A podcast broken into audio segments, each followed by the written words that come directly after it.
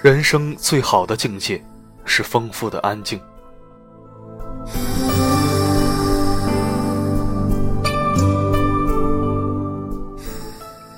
大学有言：“知止而后有定，定而后能静，静而后能安，安而后能虑，虑而后能得。”每一个人若想在不同的人生阶段有所得、有所成，离不开一个“静”字。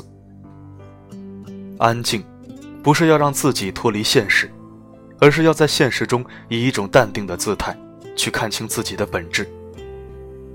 只有看清自己的本质，才能更加直接的设法提升。浅薄的热闹与我无益，我便不取；丰富的安静可促成长，我便谨守。真正能够守住内心之宁静者，是能够适应任何环境的人。若是处于僻静处，他能心安理得地享受独处之安乐；若是处于喧闹处，他能稳如泰山地听取内心的声音。我们时常能够看到老人悠然自得地坐于榕树之下，他们的神态是安详的、宁静的。纵然过往有贩货之小车，周遭有嬉闹的儿童，他们也能气定神闲。秘诀在于内心丰富的安静。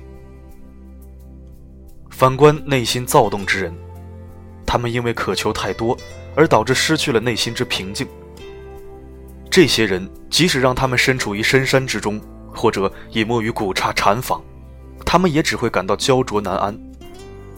这是因为他们的内心并不富足，因此不能享受安静之乐趣。既知安静之可贵，躁动之纷扰，那么怎样才能尽量达到心境平静的状态呢？其实最重要的是，每个人都要找回自己的童心。要像一个孩子一样细腻的生活，少计较功名，少计较得失，即大学所谓的知止。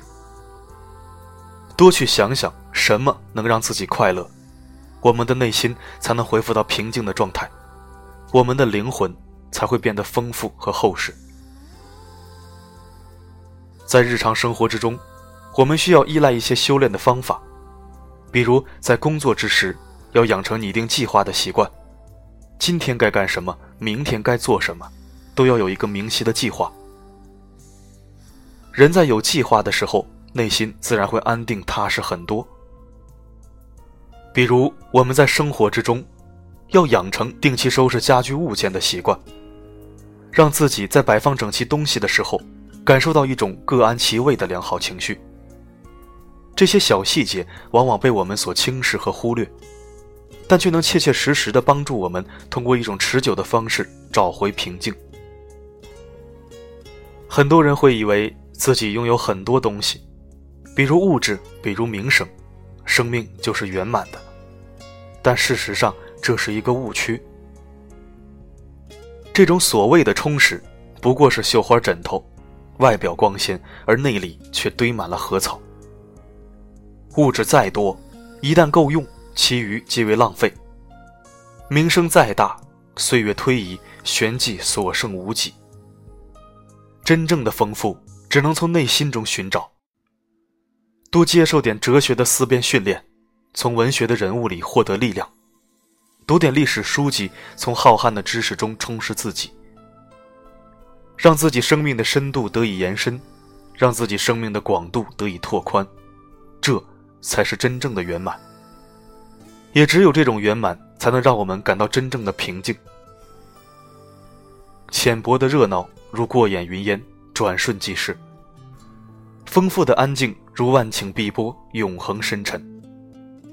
去做一个内心安静的人，不骄不躁；去做一个充实丰富的人，且行且乐。生命是一场永不停息的旅行，丰富的安静是沿途最美的风景。